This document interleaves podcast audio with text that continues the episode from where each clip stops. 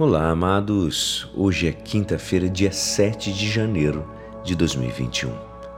E hoje a nossa igreja nos convida a meditar juntos o Evangelho de São Lucas, capítulo 4, versículos 14 a 22a. Naquele tempo, Jesus voltou para a Galiléia com a força do Espírito e sua fama espalhou-se por toda a redondeza. Ele ensinava nas suas sinagogas e todos o elogiavam e veio à cidade de Nazaré, onde se tinha criado. Conforme seu costume, entrou na sinagoga no sábado e levantou-se para fazer a leitura. Deram-lhe um livro do profeta Isaías.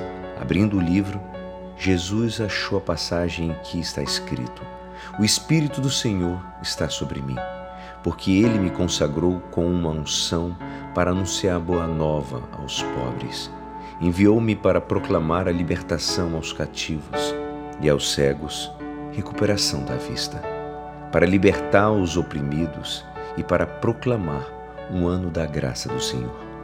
Depois, fechou o livro, entregou-o ao ajudante e sentou-se. Todos os que estavam na sinagoga tinham os olhos fixos nele. Então, começou a dizer-lhes: Hoje se cumpriu esta passagem da Escritura que acabastes de ouvir.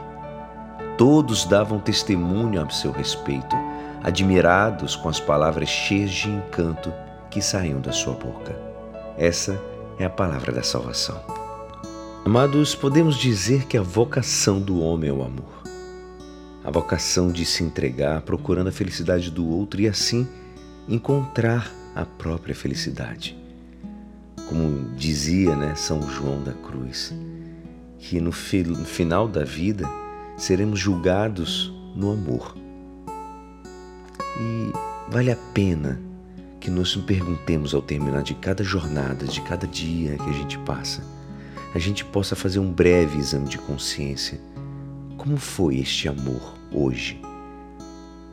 Pontualizar algum aspecto a melhorar para o dia seguinte como você amou hoje? Se pergunte.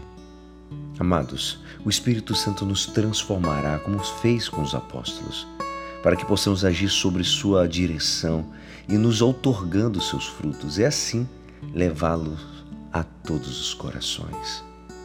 O fruto do Espírito, porém, é o que? É o amor, é a alegria, é a paz, é a paciência, a bondade, a lealdade, a mansidão, e o domínio próprio. Amado Jesus lê na sinagoga de Nazaré o trecho bíblico de Isaías referente à vinda do Messias. E ele termina afirmando com autoridade que ele foi enviado pelo Pai para anunciar aos pobres e abandonados o reino de Deus, o reino do amor. Os fariseus não gostaram muito, né, como a gente sabe, mas os pobres, pelo contrário, deram glórias a Deus que se lembrou deles. Ainda hoje, muitas pessoas não aceitam o Messias pobre e despojado e vivem indiferentes diante do próximo faminto, sem voz e sem vez. Qual é a nossa atitude diante dessa postura evangélica? O que nós podemos fazer para seguirmos mais e mais de perto Jesus? E é assim, esperançoso que esta palavra poderá te ajudar no dia de hoje que me despeço meu nome é Alisson Castro e até amanhã. Amém.